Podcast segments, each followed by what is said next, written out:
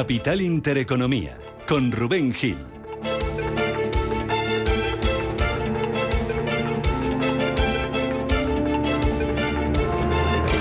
Saludos, ¿cómo están? Muy buenos días. Bienvenidos, se incorporan ahora mismo con nosotros a esta segunda hora de este viernes 21 de octubre en Capital Intereconomía, en el que tenemos dos citas importantes, dos puntos de atención hoy, uno en Bruselas, otro, como no, en Londres, en Bruselas. Lo acabamos de contar con Joanes Virbiles, el eh, portavoz de la representación de la Comisión Europea en España, ese acuerdo al que han llegado, acuerdo político, al que han llegado los líderes europeos para seguir trabajando, intentar abaratar el precio del gas. Han sido 11 horas de reunión, no se ha cerrado ninguna medida concreta, pero es una hoja de ruta que hay que formalizar la semana que viene para trabajar la posible extensión del mecanismo ibérico a toda la Unión Europea para crear un sistema voluntario de compras, cambiar esa referencia por el que se calcula el precio de, la luz en función del gas, ese TTF en el mercado holandés, o también esa posibilidad de establecer un tope al precio del gas. Lo resumía Ursula von der Leyen, la presidenta de la Comisión, rueda de prensa esta madrugada, hace muy poquitas horas.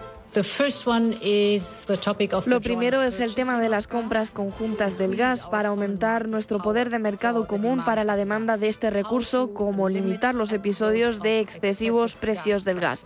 El TTF no refleja la verdadera situación del mercado, por tanto desarrollaremos un nuevo índice complementario que refleje mejor la situación de los precios de la energía y al mismo tiempo vamos a establecer un mecanismo de corrección de mercado exactamente para limitar episodios de precios excesivos. Medidas que se deben concretar ahora el próximo martes en una reunión extraordinaria de responsables de energía. Luego, como no, el día viene mirando a Londres, viene mirando a Reino Unido, a ese monumental lío en el que se ha metido el país, donde continúa la maldición del Brexit. Reconozco que dada la situación no puedo cumplir el mandato por el cual fui elegida por el Partido Conservador. Por ello he hablado con Su Majestad el Rey para notificarle mi dimisión como líder del Partido Conservador. Se va a Liz tras la dimisión de su, de su, ministra de Interior, la presión en las propias filas eh, Tories y el fracaso de su plan fiscal y el castigo que ha recibido por parte de los mercados que han convertido atrás en la primera ministra más breve de la historia de Reino Unido. 44 días en el cargo, eh, mes y medio que le han valido para generar una inestabilidad económica y una crisis política casi sin precedentes. Ya se ha abierto el casting para elegir a su sucesor. Va a ser el tercer primer ministro de Reino Unido en lo que va de año. Hay plazo hasta el lunes a las 2 de la tarde. Quien quiera optar al puesto, pues tiene que presentar el aval escrito de 100 compañeros de partido y si hay más de un ganador, podríamos tener votación y resultado final el próximo viernes, día 28 de octubre. Suena, vuelve a sonar Boris Johnson, tiene muchas ganas de volver, cuenta con mucho apoyo popular, pero con poco apoyo dentro de su partido. El favorito Rishi Sunak, el que fuera ministro de Economía que quedó segundo en la anterior carrera con Liz Truss y la que fue tercera, Penny Mordaunt, la líder de la Cámara de los Comunes, primera mujer en convertirse en ministra de Defensa en Reino Unido y firme defensora del Brexit, aunque cada vez son más las voces que piden que acabe ya este juego de tronos en Reino Unido y que se opte por elecciones. Entre ellos, Keir Starmer, el líder de los laboristas. No podemos tener una puerta giratoria del caos, no podemos tener un experimento en la cúpula del Partido Conservador, pero hay una alternativa, un gobierno laborista estable. Y por eso creo que deberíamos tener unas elecciones generales. Y muy pendientes de reunido los mercados, que anticipan hoy una apertura bajista. Tenemos bajando a los futuros de manera generalizada. Se están dejando más de un 1% los futuros aquí en Europa. Bajan también los futuros estadounidenses, aunque bajan mucho menos. Y tenemos caídas también en las bolsas asiáticas. Muy pendientes eh, de Reino Unido, la libra la deuda británica celebró ayer la dimisión de la primera ministra. Hoy vuelve a bajar eh, la moneda británica. Está por debajo de 1,12 frente al dólar y muy cerquita del 4% la rentabilidad del bono eh, británico a 10 años. En el mercado de materias primas tenemos ganancias de más de medio punto para los futuros del crudo. El euro amanece por debajo de los 0,98 dólares y vamos a estar muy pendientes de nuevo este viernes de los resultados empresariales. Cuentas que van a presentar hoy compañías como Vidrala, Línea Directa, en Estados Unidos American Express o Verizon, ya lo ha hecho aquí en Europa, algunas como Xilor, Luxótica o como Renault, que mejora la facturación un 20% en el tercer trimestre, pero que reduce las ventas. Y vamos a tener de nuevo protagonista a Bankinter, que ayer presentaba resultados, será la compañía más alcista del IBEX 35 y a las 10 y media vamos a hablar con el director financiero de la entidad, con Jacobo Díaz. Mucho que este viernes, que ya está en marcha y que vamos a resumir también en titulares con Paloma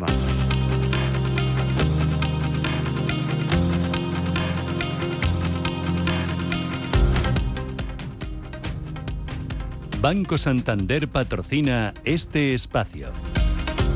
Titulares que comenzamos con resultados con presupuestos generales del Estado, porque hoy termina el plazo de presentación de enmiendas a la totalidad de las cuentas del año que viene. Paloma, buenos días de nuevo. Buenos días de nuevo, Rubén. A las 2 de la tarde finaliza este plazo y de momento el Gobierno cuenta con los vetos asegurados de PP, Vox, Ciudadanos y Junts per Cat y con la incógnita de si Esquerra Republicana, Bildu y el PNV van a pedir también la devolución de las cuentas. La ministra de Hacienda espera que sus socios habituales no pongan trabas a las cuentas de 2023. Yo espero que mañana eh, no se presenten enmiendas a la totalidad y en cualquier caso que el jueves, que es el día que se produce la votación, el proyecto de presupuesto pueda proseguir su tramitación. Esto es lo que espero y por tanto estamos en ese sentido hablando pues con todos los que han sido eh, socios habituales en la aprobación de presupuesto, tanto el Partido Nacionalista Vasco como Esquerra Republicana de Cataluña y en esa línea en el día de hoy, en el, línea en el día de mañana seguiremos hablando.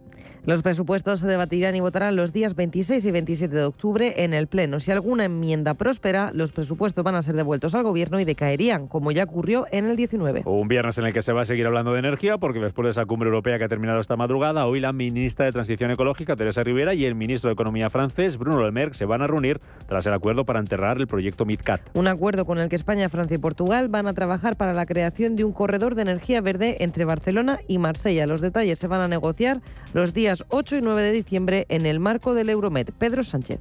Quiero agradecer eh, personalmente al presidente Macron y al primer ministro eh, portugués eh, Antonio Costa el que hayamos llegado a un acuerdo entre los tres países para acelerar el proceso de interconexión.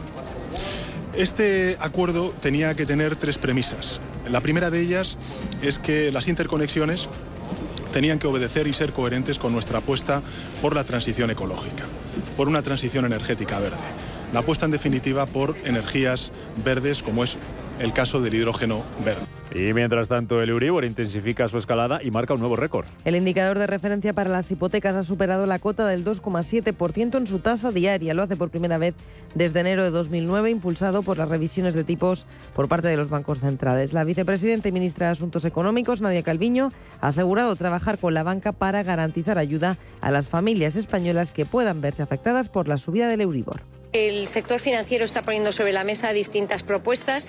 Yo doy la bienvenida a todas estas propuestas y los equipos están ahora mismo en Madrid analizándolas, trabajando intensamente para que cuanto antes veamos cuáles pueden ser las más eficaces, teniendo en mente el interés de, las familias españolas, de los ciudadanos españoles que, eh, que se vean afectados de una manera eh, significativa por este cambio en el escenario financiero y el aumento de los tipos de interés de referencia de las hipotecas. Sube el Euribor y sube también el precio medio de los carburantes en España que va, se encarece hasta un 5%. Repunta por segunda semana consecutiva, haciendo que el diésel cueste cerca de 2 euros el litro y la gasolina alcance el euro con 75. A pesar de la subida, ambos carburantes todavía están lejos de esos máximos que vimos en verano. Por otra parte, el precio medio de la luz sube este viernes un 24% hasta los 105 euros con 85 megavatio hora. El grupo Volkswagen estudia retirar el proyecto de la fábrica de baterías de Sagunto por la insuficiente cuantía de fondos públicos que recibe. El grupo alemán consideraría inaceptable dicen desde el comité de empresa de SEAT, una cifra en torno a los 300 millones de euros, que es la que se está barajando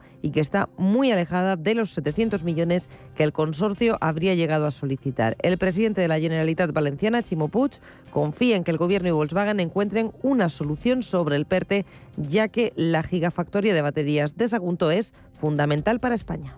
És un moment que està finalitzant eh, la decisió respecte al PERTE, cal ser respectuosos en aquesta decisió i jo espero que s'arribi a un acord entre el govern central i, i Volkswagen. Per part de la Generalitat, ho hem dit sempre, ho hem fet sempre, estarem en la millor disposició per a que aquesta inversió sigui possible. És una inversió fonamental per a la comunitat valenciana, és una inversió tractora i fonamental també per a Espanya y espero que se trobe la mejor solución en el temps más curt posible. Y dos asuntos más para completar la actualidad de este viernes. El primero y los más, que podría recortar la plantilla de Twitter en un 75%. Según publica el Washington Post, que asegura haber obtenido documentos sobre las últimas conversaciones entre el magnate y los inversores que lo van a ayudar a cerrar la compra de la red social. Horas después de publicarse esta información, en un correo electrónico interno, Twitter asegura que no está preparando despidos. Y el último asunto que afecta a las telecos porque la justicia europea podría complicar las fusiones en el sector. La abogada general de la Unión Europea ha pedido revisar el veto de la Comisión Europea a la fusión entre O2 y Hutchinson y que fue anulado más tarde. Una decisión que podría obstaculizar también la fusión entre Orange y Móvil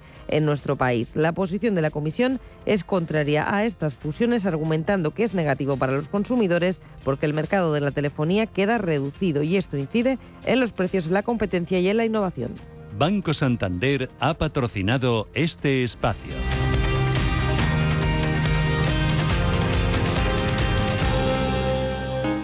Si te da por cambiar de banco, Santander te lo pone fácil. Hacerte cliente es tan sencillo y rápido que lo puedes hacer estés donde estés, que para algo es una cuenta online. Y además, te llevas 150 euros si traes tu nómina antes del 2 de diciembre. Consulta condiciones en bancosantander.es. Santander, por ti, los primeros. Pa, pa, para, pa.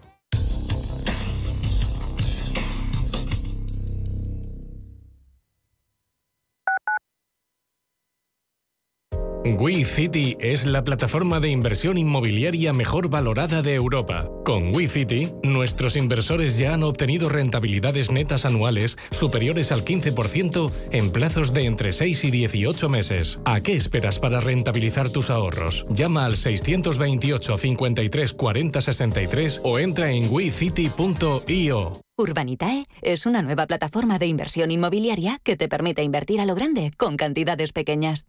Uniendo a muchos inversores, logramos juntar el capital suficiente para aprovechar las mejores oportunidades del sector. Olvídate de complicaciones. Con Urbanitae ya puedes invertir en el sector inmobiliario como lo hacen los profesionales. Cuando un gestor te habla con terminología compleja, es que no puede permitirse decir las cosas así de claras. En Finambés solo te cobramos comisión de gestión si tienes beneficios en tu cartera de fondos o lo que es lo mismo, solo ganamos si tú ganas. Conoce las ventajas de nuestra comisión a éxito Winner. Tienes mucho que ganar. Finambés. Desde el 17 de octubre, protégete doblemente ante la gripe y el COVID. Si tienes más de 60 años o perteneces a algún grupo de riesgo o eres personal sanitario y sociosanitario, pide cita en tu centro de salud o punto de vacunación. En la web de la Comunidad de Madrid podrás informarte del plan de vacunación de refuerzo de la gripe y el COVID. Comunidad de Madrid. En el Soto de la Moraleja, restaurante Kionan Sui, de comida peruana, cantonesa y chifa, con una gran variedad de sabores y aromas que te dejarán boquiabierto. Junto al restaurante Inari Moraleja, calidad y satisfacción garantizada. Restaurante Kionan Sui, reservas y pedidos en el 910090830 o grupoinari.es. Te esperamos. Radio Intereconomía. Eres lo que escuchas.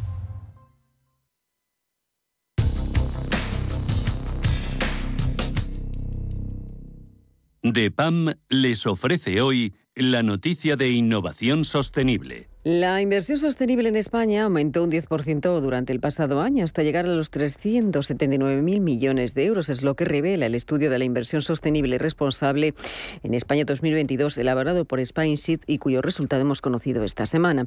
Y es que la integración SG ha alcanzado durante el pasado año esa cifra de los 170.370 millones de euros, siendo la estrategia más usada a la hora de invertir con un 45% de los activos. El estudio destaca además, en cuanto a tipología de activos SG, que la renta fija se convierte en la primera en peso de activo, representando el 28%, seguida de la renta variable con el 25% y también la renta fija con el 22%. DEPAM les ha ofrecido esta noticia por gentileza del Centro de Inteligencia Sostenible de DEPAM.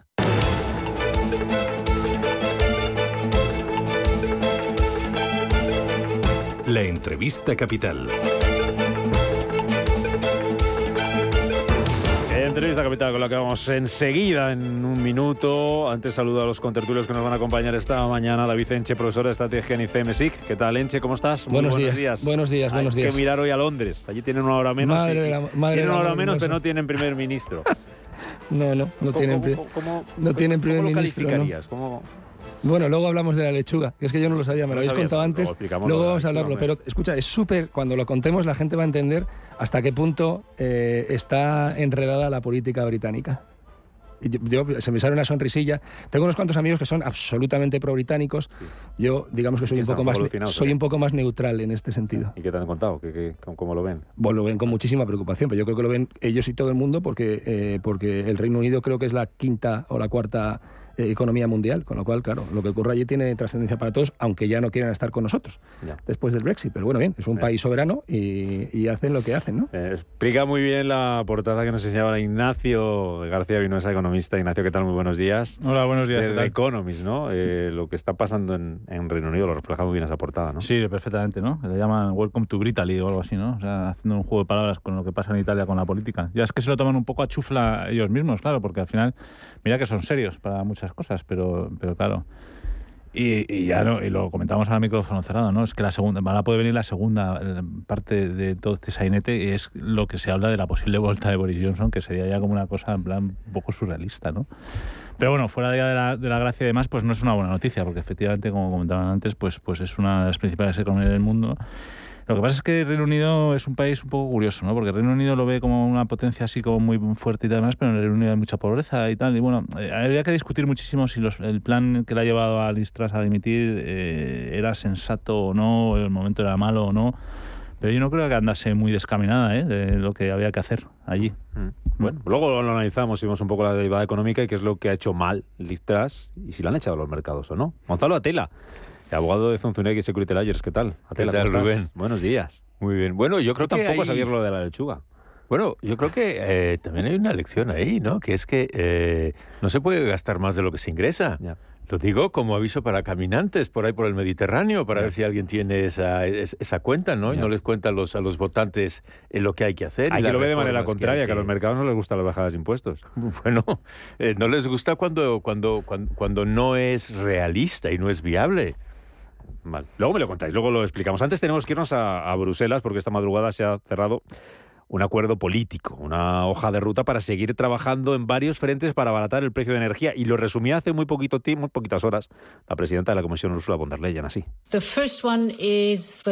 Lo primero es el tema de las compras conjuntas del gas para aumentar nuestro poder de mercado común para la demanda de este recurso, como limitar los episodios de excesivos precios del gas. El TTF no refleja la verdadera situación del mercado, por tanto, desarrollaremos un nuevo índice complementario que refleje mejor mejor la situación de los precios de la energía y al mismo tiempo vamos a establecer un mecanismo de corrección de mercado exactamente para limitar episodios de precios excesivos. Saludo a don Ramón Gómez Calvet, es profesor del área de empresa de la Universidad Europea de Valencia y es experto en suministro eléctrico. Don Ramón, ¿qué tal? Muy buenos días. Hola, buenos días. Sí, soy Roberto. Roberto. Roberto, ¿y cómo le llamado?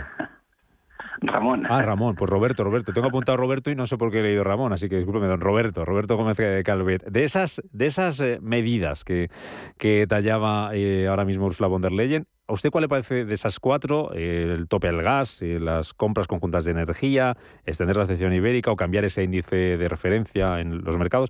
¿Cuál le parece más importante para abaratar el precio del gas? Uh, nos tenemos fallo con la línea, tenemos hoy la, la mañana un poco complicada. Eh, decidme algo sobre, sobre esto, lo que recuperamos la, la comunicación. Gonzalo, eh, eh David, eh, Ignacio, lo, que preguntaba nuestro experto, ¿cuál es la cuál es lo, más importante? Esto que, es un poco patada hacia adelante. Vamos a ver el martes qué pasa. Hombre, desde luego, ¿no? el nuevo plan este que, que han diseñado no tiene fecha de ejecución. Y todo esto se inició por un tema de suministro urgente a Alemania. Claro. Claro, sí. Tengo ya nuestro invitado, que lo tengo por ahí esperando. Eh, don Roberto, ahora sí. No, no, no. Eh, no le preguntaba que cuál de esas medidas cree usted que es más importante, de esa hoja de ruta para seguir trabajando. Eh, no le he escuchado la pregunta porque se ha cortado la ah, llamada. Pues, pues, le decía que de esas cuatro, de esas cuatro líneas que dibujaba la presidenta de la comisión y que se han acordado de manera política a la espera de que se concreten el martes en esa reunión extraordinaria de ministros de, energía, el tope al gas, eh, las compras conjuntas de energía, el cambiar ese índice de referencia a los mercados, el TTF en el mercado holandés o extender la sección ibérica, ¿a usted qué le parece más importante para rebajar el precio del gas? Yo creo que lo más importante sería las compras conjuntas, porque demostraría un poco eh, la sincronía entre todos los países y eh, evitar que, bueno, pues que uno de ellos esté dispuesto a pagar un poco más y romper un poco las reglas del juego, porque no nos olvidemos que el precio del gas, si tiene el precio que tiene ahora, es porque Europa lo ha querido así. O sea, Europa está dispuesta a pagar eh, por el gas lo que muchos otros países no estaban dispuestos a pagar y eh, somos los responsables de haber subido el precio tanto. Mm. A partir de ahí, si queremos decir que el mercado no, no indica los o, el TTF no es el más adecuado, eh, bueno, eh, son, son argumentos, pero yo creo que el más importante es que nos mentalicemos que si compramos de forma desesperada, pues lo que no podemos, o apresurada, lo que no podemos esperar es que nos lo vendan a un precio bajo.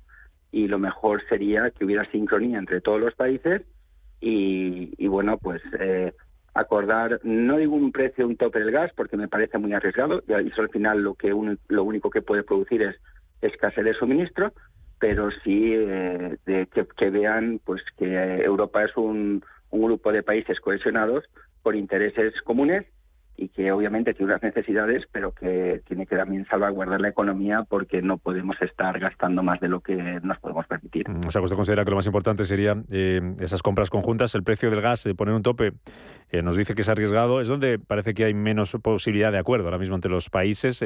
Orban, que está en un grupo de países en el que están también Países Bajos, Alemania, decía esta madrugada en Twitter que poner un tope al precio del gas. Sería como si un cliente va al bar y le pide al camarero que le cobre la cerveza a mitad de precio. Claro que eso no es posible. ¿Usted cree que sería posible poner un tope al precio del gas o no? ¿O no es viable? Pues lo veo complicado. Eh, lo que sí que hay que mostrar pues es que eh, no estamos desesperados porque si no el mercado va a actuar. Las leyes de mercado son muy crudas.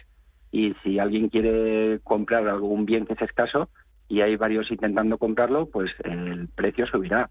Eh, intentar fijar un precio, eso vendrá precedido de una posición fuerte en el mercado.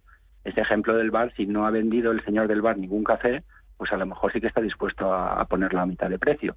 Pero si hay muchos que están dispuestos a pagar un poco más, pues lo más probable es que quien quiera fijar un precio más bajo no venda.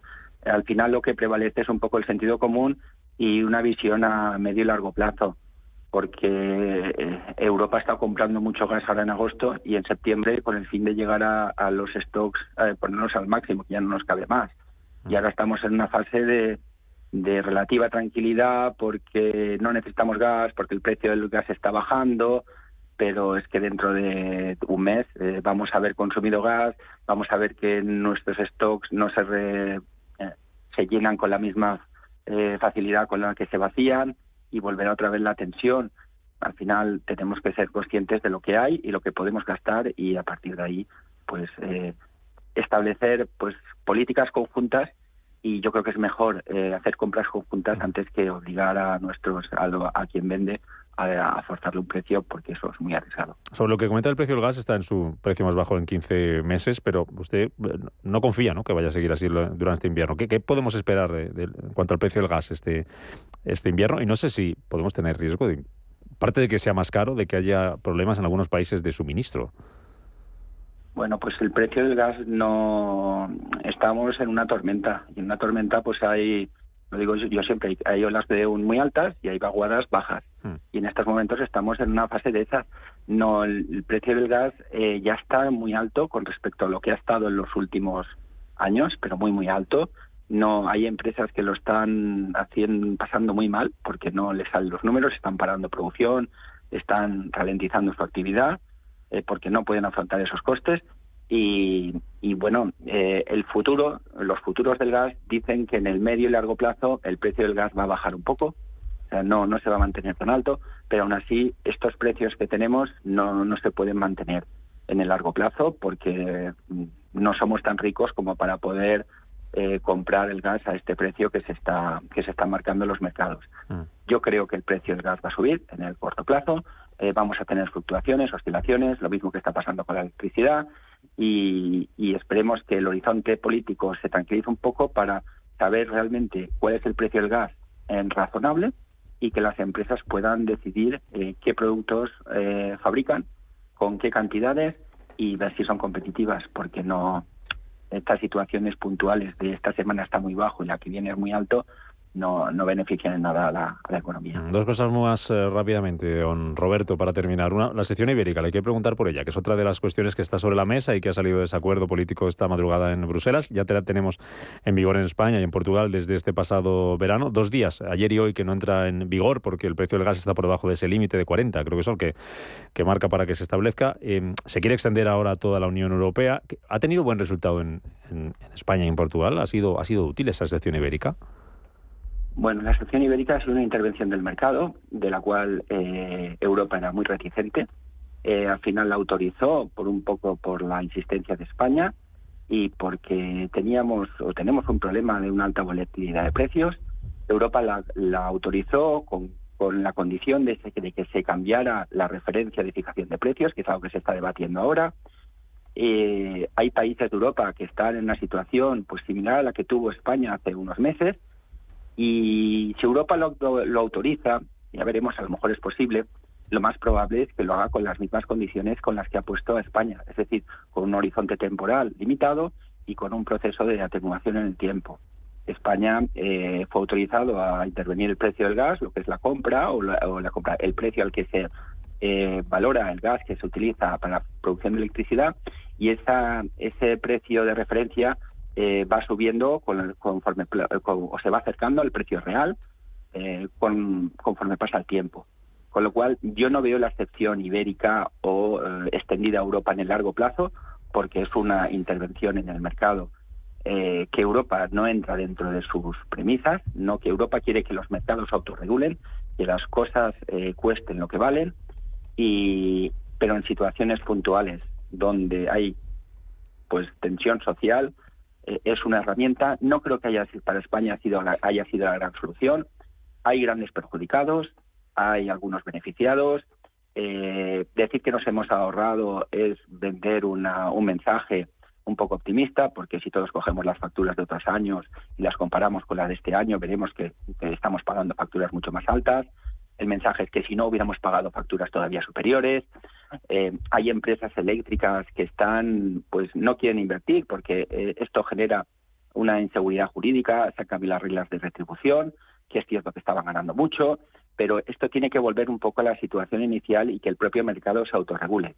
Mm. España, por ejemplo, también hasta estamos exportando muchísima electricidad a Francia, porque a Francia le interesa, le conviene, está a un precio más barato que, que la que tienen ellos en su mercado y, algo parecido está pasando mm, pues en Portugal todos los que pueden comprar eh, combustible en la zona fronteriza porque lo tiene más barato que España las intervenciones en los mercados en momentos puntuales mm, bueno pueden aceptarse pero al final están generando unas situaciones un poco atípicas y mm. extrañas que, que no deberían ser eh, apropiadas en un mercado único donde queremos que prevalezca pues la libre circulación de capitales, libertad de oportunidades y que no haya una protección, una intervención de los gobiernos que al final pues eh, no, no alteran un poco la, filosofía que tiene Europa eh, con respecto a lo que tiene que ser el libre mercado. Le hago la última, don Roberto. Eh, que habla de Francia, el MidCat. Eh, no sé qué le parece que hayamos enterrado ese proyecto que era tan importante, fundamental para Europa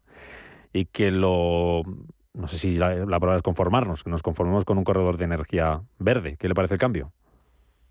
Bueno, yo creo que aquí España mm, estaba pues eh, adoptando una posición de protagonismo en el mercado de la energía de Europa y el MidCat era una oportunidad pues de ofrecer las infraestructuras que tiene España para, para el servicio de, del resto de países. Eh, Francia no necesita gas. Francia vio este, este proyecto como una intromisión en sus en su territorio porque suponía eh, hacer construir o ya no se había discutido cómo se financiaría, pero construir un gasoducto que ellos no necesitan y, obviamente pues era reticente. Francia utiliza mucho más el vector eléctrico que el vector del gas para la energía y era reticente. Ante la insistencia de determinados países, yo lo que creo que de Francia al final lo que ha dicho es, ah, no digo que claudicado, pero ha dicho si queréis hacerlo lo hacéis, pero hacerlo por el mar, por una zona donde a mí no me afecte y llegar a un puerto donde yo tengo regasificadoras y, competiremos. Hmm. Yo creo que tanto el MidCat como este nuevo proyecto nacen muertos, eh, a lo mejor me equivoco, y nacen con una eh, con poca voluntad por parte de Francia. Eh, España tiene ha vendido muchas expectativas con el hidrógeno verde. para mí es un canto de sirena hoy hmm. por hoy. Tiene que evolucionar técnicamente nos debe sobrar electricidad y energía para producir hidrógeno verde, cosa que en estos momentos no pasa y que no pasará en los próximos 5 o 10 años. Eh, nosotros estamos utilizando hidrógeno para muchos procesos industriales y lo estamos extrayendo todos del metano, del gas natural, con lo cual eh, decir que vamos a producir hidrógeno en abundancia para poder proveer a toda Europa eh, supone vender algo que no que no tenemos y, y luego un gasoducto que es caro de construir que va a tardar tiempo. Y bueno se lo ha vendido con una con un envoltorio verde que, que bueno está bien pero que yo creo que es un proyecto que está muy es un fuego de artificio que tendremos que ver vamos muy bien cómo cómo se financia porque Francia seguro que no lo va a querer financiar. España tampoco tiene un rédito importante financiándolo. Y Europa si ve que entre Francia España no hay voluntad por las partes no creo que vaya a salir al auxilio de la financiación cuando cuando no ve un claro líder en ese proceso. Don Roberto Gómez eh, Calvet, analizando lo que ha pasado esta madrugada en, Bruselas y cómo está el panorama energético. Eh, no le quito más tiempo que empieza el día a la universidad. Profesor del área de empresa de la Universidad Europea de Valencia y experto en suministro eléctrico. Gracias, don Roberto, por estar con nosotros. Hasta otra. Gracias a vosotros. Publicidad y me habláis de energía y de Reino Unido, ¿cómo no? ¿Necesitas saber el valor de tu empresa o una evaluación de su sostenibilidad? ¿Necesitas un informe reconocido, solvente y de calidad para negociar con eficacia una compra o venta? ¿Lo necesitas para acreditar su valor o sostenibilidad ante terceros? ST Sociedad de Tasación, entidad homologada por el Banco de España, es tu mejor opción. Visítanos en stvaloratuempresa.es o llámanos al 91 436 0205. DEPAM, gestión activa, pioneros e innovadores en inversión sostenible. 20 años de experiencia en inversión responsable respaldan el compromiso de DEPAM como actor sostenible. En nuestro Centro de Inteligencia Sostenible compartimos nuestro conocimiento sobre esta tendencia estructural en el mundo de la inversión y las finanzas. DEPAM ASG Ilustrado. Conócenos en depamfans.com. Date un capricho, cambia de armario y llévate tus favoritos con los 8 días de oro del corte inglés. Solo hasta el 6 de noviembre tienes más de 600 marcas con descuentos de hasta el 30%. Moda hombre, mujer, infantil, zapatería, accesorios, deportes, hogar, lencería. Ya están aquí los 8 días de oro del corte inglés. En tienda web y app. En Iberaval somos más de 35.000 socios. ¿Por qué? Porque Iberaval facilita mejores precios y mayores plazos de devolución del crédito a empresas. Si tienes un proyecto viable, no lo dudes. Acércate a Iberaval. Acércate al compromiso Iberaval. Si quiero. Di que sí a despreocuparte, a descubrir y a disfrutar. Deja tu viaje de novios en manos de los expertos de viajes El Corte Inglés y Tour Mundial. Riviera Maya, Marrakech, Sudáfrica, Mauricio, Argentina, Colombia, Nueva York. Elijas el que elijas, tendrás una noche gratis en Paradores. 200 euros de regalo en tarjeta del Corte Inglés. Reserva por 60 euros y sin gastos de cancelación. Consulta condiciones. Di que sí a tu viaje de novios con viajes El Corte Inglés y Tour Mundial.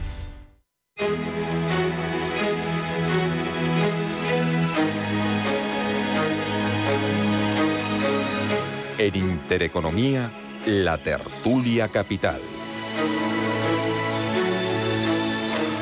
Invierta con calma en el agitado mar financiero. La gama de fondos Dunas Valor patrocina este espacio. Tertulia Capital este viernes con David Enche, Gonzalo Atela, Ignacio García de Vinuesa. Antes de ir al Reino Unido, contadme qué os ha parecido lo que nos ha contado nuestro experto en energía, lo que se ha, lo, que se ha acordado esta mañana en, esta madrugada en Bruselas y esto del MidCat, que ya no hay, ya no hay MidCat. Bueno, lo, del MidCat era previsible. Eh, yo no sabía muy bien en qué, había sido el sustituto, a qué atendía ni si tenía algún futuro, pues ya no lo aclaraba, ¿no? Eh, y además estoy viendo en el mapa, mira, en el Google Maps estoy viendo la distancia que hay entre Barcelona y, Marsella. Eh, y ya te digo yo que esto es un proyecto que ha nacido muerto. ¿vale? además, no hay que perder el foco. El, el MidCat se quería recuperar porque su recuperación era relativamente sencilla, la finalización de la obra era relativamente rápida y bastaba o, llegaba a tiempo para dar una solución a la falta de gas en el centro de Europa. Es decir, no es que haya gas ruso o no haya gas ruso, es que parte de la producción eléctrica de Alemania depende de que haya gas, de donde venga, da igual, pero tiene que ser gas, no puede ser otra cosa que no sea gas. Mm. ¿vale? Con lo cual, entonces, bueno, pues Francia, por la razón que sea, eh, que entiendo que tiene que ver más con sus intereses particulares eh, y nacionales que con, que con la Unión Europea, ha decidido que no. Eh, imagino que Alemania se lo cobrará por otro lado, ¿eh? porque Alemania sí que estaba interesada en el, en el, en el MidCat. Pero eh, fíjate. Y luego, lo que os decía antes, simplemente como análisis político, yo no soy analista político ni pretendo serlo, pero yo cuando he visto esta mañana al presidente diciendo que esto era sobre todo una cosa verde, hidrógeno verde tal y cual, ecológico y transición ecológica tal y cual, ya he dado cuenta que el mensaje claramente decía no lo vamos a hacer o nos acaban de dar una pata en el culo, porque ese no era el objetivo del MICAT, ni es el objetivo ahora.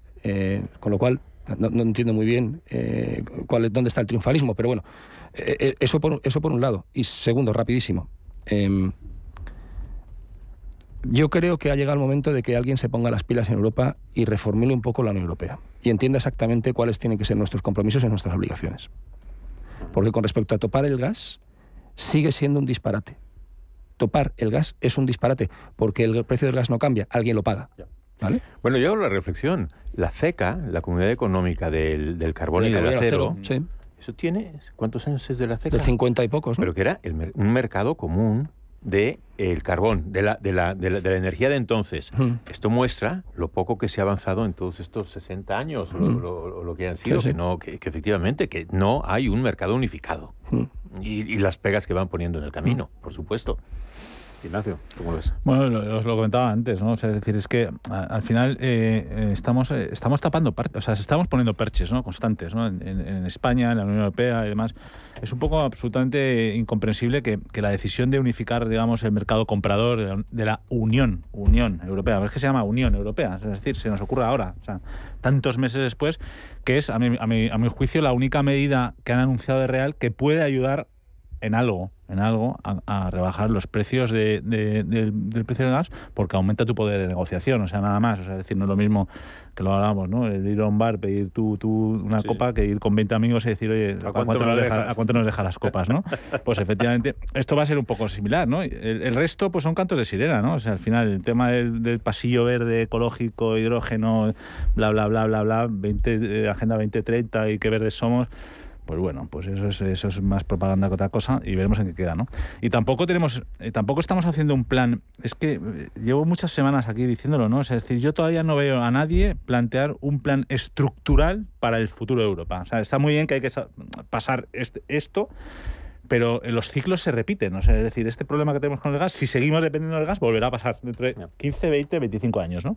Entonces, y, nadie plantea nada, ¿no? O sea, ¿qué pasa con Francia? Pues Francia no le interesa porque, como contaba el comentarista, no, depende del gas. Con lo cual, ¿por qué? Porque tiene un modelo distinto. Oye, a lo mejor el modelo que vale es el de francés, ¿no? Es decir, el, volver a apostar por la energía nuclear, bueno, buscar alternativas, ¿no? Pero no se hace. vamos de viaje, vamos a Reino Unido. Enseguida saludo a Rubén García Quismondo, que sabe mucho de allí y nos va a contar cómo despierta hoy Londres y qué impacto puede tener todo esto en la en la economía. Os pregunto a vosotros antes, Enche, ¿cuál ha sido, de manera muy rápida, titular, cuál ha sido el error detrás para que haya tenido que dimitir en mes y medio? Hacer un auténtico disparate, ¿no? Que es que es, eh, económico, ¿no? absolutamente, hombre. Eh, a ver, no, tú no puedes tú no puedes subir el gasto eh, reduciendo los impuestos y llevándote la deuda, porque son los mercados en día encima hoy en día con una crisis como hay, con una guerra como hay y con la situación que hay ahora mismo que no es precisamente expansiva desde el punto de vista económico, no tiene sentido. Mm. Muy breve, muy sencillito. El Reino Unido decidió salir de la Unión Europea, pero no ha decidido qué quiere hacer después con sí mismo. Y en eso está jugando con fuego, porque entre otras cosas, eh, el Reino Unido puede pasar a ser el reino desunido. Eh, ¿El error de, detrás, Ignacio, o el error del Reino Unido en general? yo creo una mezcla de lo que decían Gonzalo y David y luego un tema de oportunidad. O sea, es decir, no puedes con la que está cayendo anunciar alguna de las medidas que has hecho. Y insisto, eh, el plan en, en, muchos puntos yo creo que es un plan que, que, sí, que necesita el Reino Unido, sin duda alguna. Porque el Reino Unido, es que el Reino Unido al final la gente tiene un concepto del Reino Unido un poco distinto de lo que es. ¿no? El Reino Unido tiene mucha industria que no tiene que no es industria pesada, no son fábricas, no son factorías, tiene, negocios de valor añadido, son servicios financieros y demás que son muy, muy fáciles de deslocalizar de la noche a la mañana, o sea, de una semana para otra. Entonces, eh, tiene un problema ahí, ¿no? Mm. Eh, Manuel, buenos días de nuevo. La Hola de nuevo, británica, que es así como muy suya, eh, ¿qué cuenta esta mañana? Pues eh, sin piedad, muy críticos, incluso con muchísimo humor. no hace falta recordar ¿no? la situación de la lechuga. Vamos a comenzar por The Guardian. The Guardian, aparte de esa fotografía de portada para Listras, dice el amargo final. El diario 70 Pounds, de puesta en 44 días, los británicos tendrán un nuevo primer ministro el próximo viernes. El Daily Express dice, siento haber ido demasiado lejos y demasiado rápido. Una de las declaraciones declaraciones de la ya ex primera ministra o primera ministra en funciones. El Daily Star, pues... Eh, este es el de la lechuga. Efectivamente, el regocijo de la lechuga es el titular, ya saben, dicen también la valiente verdura supera a Listras mientras se marchita en medio del calor político. Una lechuga victoriosa que incluso llegaba a ingresar en el Parlamento mientras eh, Truss eh, contrata su camión de mudanzas. Al parecer ayer por la noche había incluso una proyección de esta lechuga frente al Parlamento británico. Otros diarios van con el otro hombre del día, con Boris Johnson. El Daily Telegraph dice, Boris Johnson le dice a los Tories, puedo salvar al partido de un descalabro en las elecciones. Eh, otros diarios como The Sun, Boris Johnson, dos puntos, volveré. El Daily Mail dice, Boris eh, versus eh, Rishi Sunak, la batalla por el espíritu de los Tories. Dice que tras fue una desastrosa frivolidad y ha quedado en la ignominia tras 44 tumultuosos días. también el Independent dice que los votantes piden elecciones generales para poner un nuevo primer ministro y el Morning Star dice que el juego Tori ha terminado. Lo de la lechuga es que el Daily Star, eh, cogiendo eh, una comparación que hizo algún medio británico de si iba a durar más o menos que una lechuga, el mandato de la primera ministra pues lleva unos días, creo que han sido una semana, una semana, una semana, eh, con un streaming directo en YouTube en el que ha puesto una foto detrás y una lechuga. Y ha caído antes la foto que la lechuga. Se ha mantenido mejor la lechuga que atrás. Saludo, como digo, a Rubén García Quismondo, que es socio Cubal, abogado y economista, así que lleva un ratito esperándonos. Don Rubén, ¿qué tal? Bienvenido, Tocayo. Buenos días. Hola, buenos días. No sé si sorprendido, resignado, o cómo estás viendo lo que está pasando en Londres. Bueno, a ver, eh, sorprendido, el Reino Unido sorprende ya en este sentido quizá un menos, ¿no? Porque ya sabíamos todos que a partir del fracaso de la presentación del proyecto que realizó de presupuestos y de su política fiscal, que no es que tuviera, digamos, tantos defectos como probablemente se piensa, pero que no iba acompañado de un recorte del gasto y por lo tanto de un equilibrio del presupuesto y lo que demandaba el Banco de Inglaterra era pues comprar más deuda, ¿no? Vamos a decir un presupuesto que bajando impuestos pues subía el déficit y esto demandaba del Banco de Inglaterra el seguir comprando deuda. Entonces eso es lo que ha fracasado, con lo cual ya en los últimos días pues podríamos intuir que el Truss no iba a durar mucho. O sea, el tema económico es lo que le ha costado el puesto, ¿no? A la primera ministra, ¿usted piensa? Sí, sí, eh, de eso no hay la más mínima duda. El tema económico en el Reino Unido, como en cualquier país hoy en día de la Unión Europea o Estados Unidos u otros, es una clave fundamental de cualquier primer ministro porque la situación es compleja. El Reino Unido tiene una deuda pública del 100% del PIB. No es muy alta si la comparamos con 150 de Italia o 117 de España o 190 de Grecia, etcétera pero hombre, es una deuda que estaba en 80 puntos antes justo de la pandemia y ahora está en 100. Tiene una situación económica en cuanto a la tasa de desempleo pues muy buena, porque es todavía de un cuatro y pico por ciento y lo cierto es que no hay personal prácticamente en ningún sector. Esto se ha visto perjudicado muy gravemente por el Brexit, porque lógicamente al despegarse del resto de la Unión Europea pues no puedes eh, conseguir trabajadores de, otros países de la Unión Europea que antes fueron siempre un bueno pues un, un alimento del mercado laboral británico que siempre ha sido muy complejo. La situación de la inflación, como en el resto de países de la Unión Europea, pues está muy compleja, no está en el 16 que tiene Holanda, o 17 si no recuerdo, pero está en un 10 y pico por ciento, con lo cual, bueno, pues hombre, está muy alejada, por ejemplo, de la francesa, que es un 5 y pico, y muy próxima a la española, que anda entre un 8 y un, y un 9%, pero es una situación complicada. Entonces, si no lanzas al mercado un mensaje de claridad en cuanto a que, bueno, perfecto, vamos a intentar incentivar la economía y poner un mecanismo de crecimiento, pero no lo vamos a basar en la emisión de nueva deuda que compra el Banco de Inglaterra, sino que lo vamos a basar en un ejercicio de eficacia y de eficiencia en el presupuesto, de manera que aquí o allá puedas recortar. Y si no eres capaz de hacer eso en un año, pues probablemente lo que tendrías que haber presentado es un presupuesto quizá para este año y luego haber presentado un plan a tres o cuatro años en el cual pues de una u otra manera fueras por un lado bajando los impuestos y por otro equilibrando. Esto probablemente será lo que haga el nuevo, primer ministro, aunque yo creo que durará poco. ¿Que, durará poco el nuevo primer ministro también? Durará poco porque yo creo que pronto se convocarán ah. elecciones, las elecciones las ganará el Partido eh, Laborista y el Partido Laborista pues vendrá con su propio programa político, el que corresponda y, ya está, que no es, eh, quiero decir, el laborismo británico no es lo que vemos en España, digamos, como el gobierno que tenemos actualmente. El laborismo británico, el último premier que tuvo, eh, pues era una persona bastante seria y tenía presupuestos muchas veces equilibrados. No son tampoco de tanto incremento del gasto. Hay que tener en cuenta que el Reino Unido, a pesar de la idea que se tiene, es un Estado social, quiere decir que tiene un gasto público muy, muy elevado tiene unas ayudas eh, a familias, eh, bueno, de todo, ¿no? Como pueda ser en el resto de países de Europa y eso conlleva el que tienes que tener un presupuesto muy serio. Es decir, tú no puedes, hombre, no es el gasto de España, quiere decir que España creo que en el gasto público está en el 52% o algo así del PIB, el Reino Unido está en un 40 y algo, pero es un gasto muy, muy potente que obliga a tener una recaudación fiscal también muy potente y la economía del Reino Unido pues pasa por un momento, digamos, un poco de languidecimiento, ¿no? Aún así tiene datos bastante mejor. Eh, creo que habéis comentado antes los datos de esta titular con Italia, pero bueno, luego la comparación dentro del artículo del Economist lo que viene a decir es que no hay comparación. por suerte para Reino Unido no hay comparación, claro. No, entre Italia y, Reino Unido no hay comparación, no. No, por juventud, por eh, deuda pública, por mm. eh, productividad, etcétera. Eso no quiere decir que el Reino Unido no tenga muchísimos problemas. El Reino Unido tiene muchos problemas. Eh, tiene que pagar un precio elevadísimo por la decisión que tomó del Brexit. Esto ya se calculaba, es que lo calculaban los propios, la propia oficina pública eh, británica, el, ministro de Economía, etcétera. Sí. Quiere decir que todo el mundo sabía que cuando se produjera el Brexit, el Reino Unido tendría que pasar Hay que pagar facturas, un periodo muy negativo.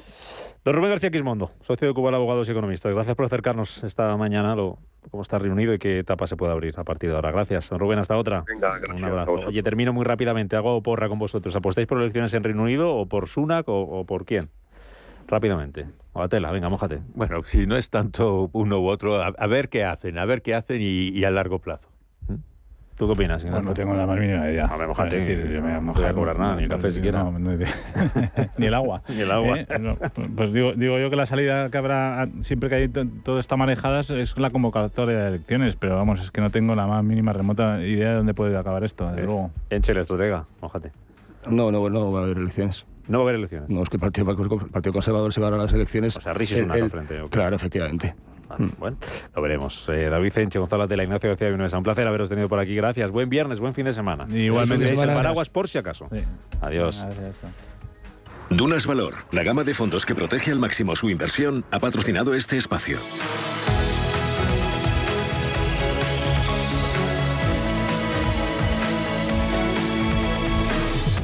Prudencia, constancia, equilibrio y flexibilidad. Valores imprescindibles para una buena inversión. Gama de fondos Dunas Valor. La gestión independiente que sabe cómo proteger al máximo su inversión en el mar financiero. Información publicitaria de productos financieros. Consultar la información legal en nuestra web dunascapital.com. Si necesitas una tasación oficial para solicitar una hipoteca, para una herencia, para conocer el valor de tu patrimonio, tu empresa es Global, con V de valor. Somos una firma líder en tasaciones oficiales homologadas y en servicios integrales de valoración, ingeniería y consultoría inmobiliaria, con más de 35 años de experiencia, rapidez online, rigor y garantía de servicio. Recuerda, Global se escribe con V de valor. Global.es. Date un capricho, cambia de armario y llévate tus favoritos con los 8 días de oro del corte inglés. Solo hasta el 6 de noviembre tienes más de 600 marcas con descuentos de hasta el 30%. Moda hombre, mujer, infantil, zapatería, accesorios, deportes, hogar, lencería. Ya están aquí los 8 días de oro del corte inglés. En tienda web y app. Entonces, dice usted que su obsesión por la tecnología viene desde la infancia. Hombre. Quizás padezco un overflow tecnológico en mi API por un bug infantil, pero ¿tanto como obsesión? Es hora de sacar a ese inversor en megatendencias que llevas dentro. En Renta 4 Banco, seas el tipo de inversor que seas, tenemos un curso para ti. Entra en r4.com e inscríbete a uno de nuestros 300 cursos gratuitos de inversión. Renta 4 Banco. ¿Quieres más?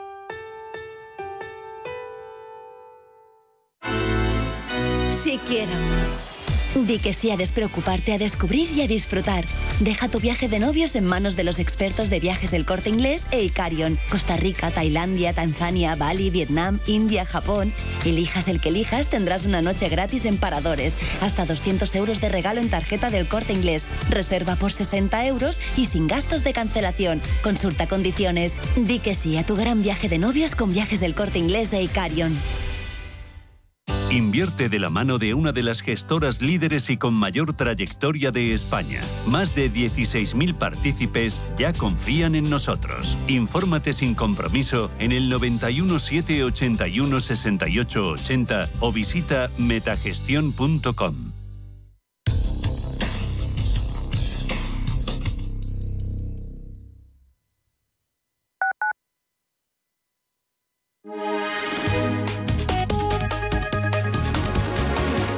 Mafre patrocina la información del tiempo. Hoy se esperan cielos nubosos con posibilidad de chubascos débiles en gran parte del país.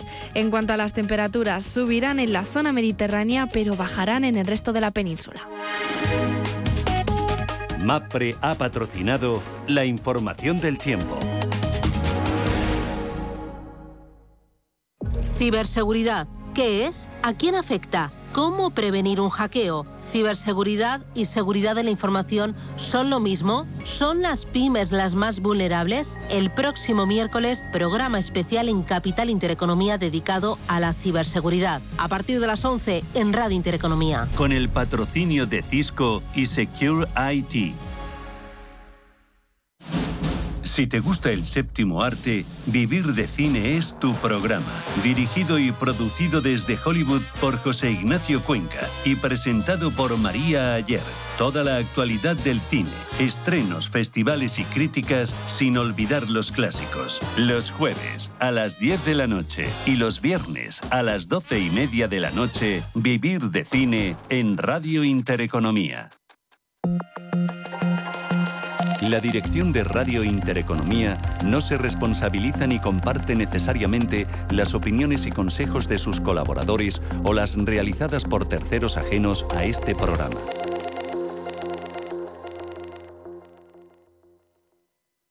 Hola, soy Javier García Viviani. Presento Cierre de Mercados en Radio Intereconomía. Cierre de mercados es como el punto en la I. Un programa que deja las cosas en su sitio. Di que nos escuchas. Sintonizan Radio Intereconomía.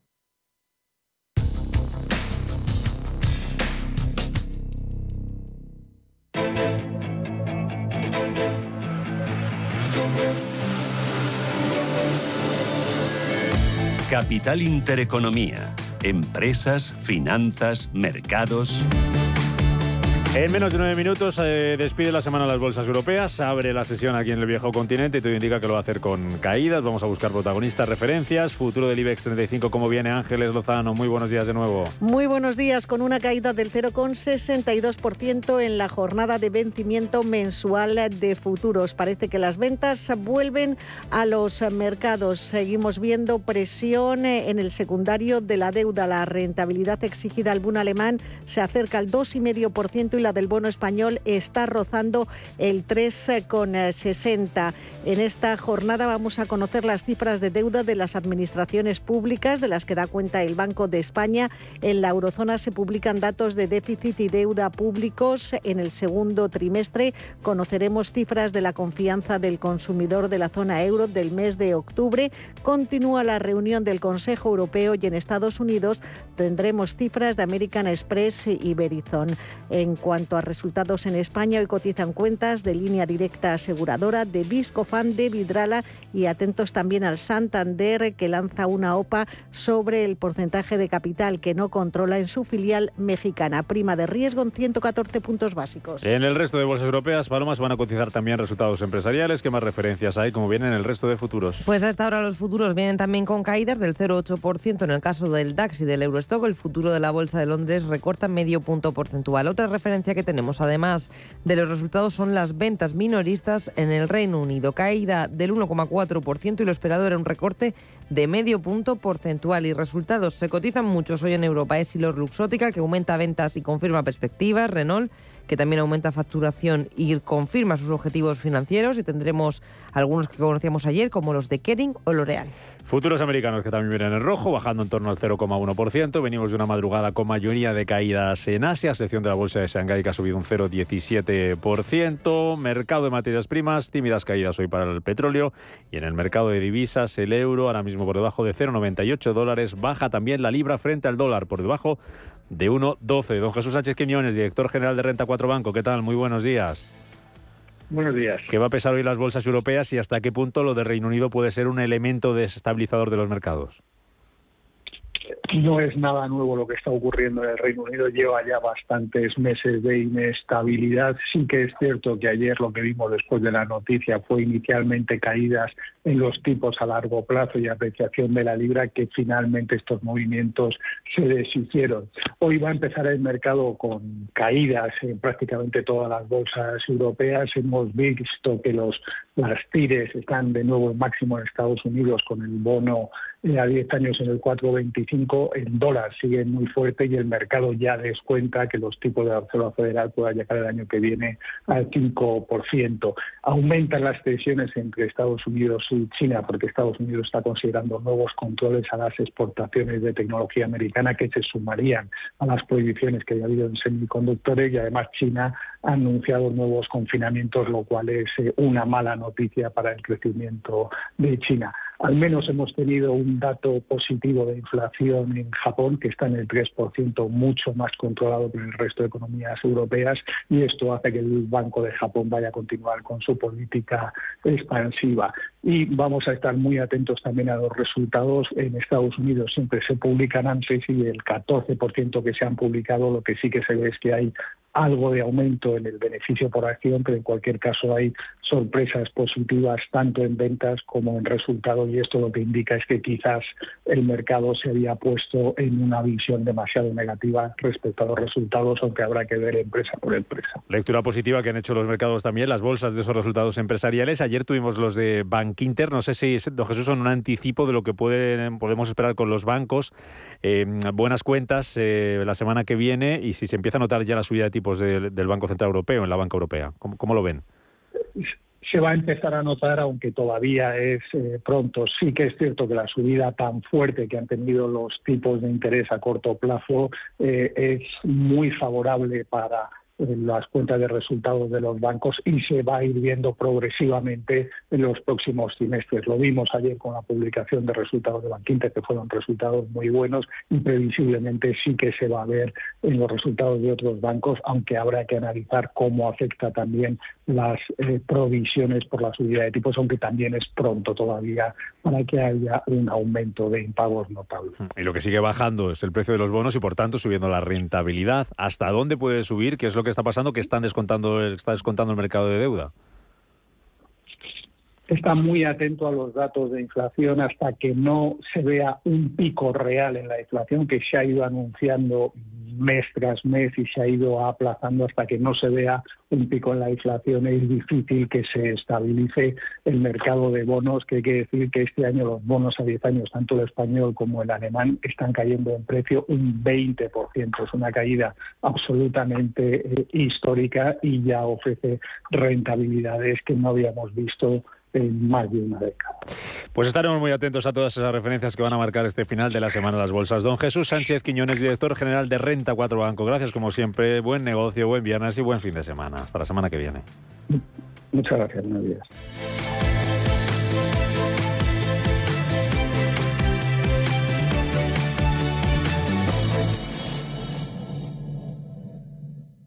Antes de que amanezca te acompaña, escucha y ameniza las mañanas en Radio Intereconomía. Antes de que amanezca, con Guillermo Sancho Muela, de martes a viernes, de 6 a 7 de la mañana, en Radio Intereconomía.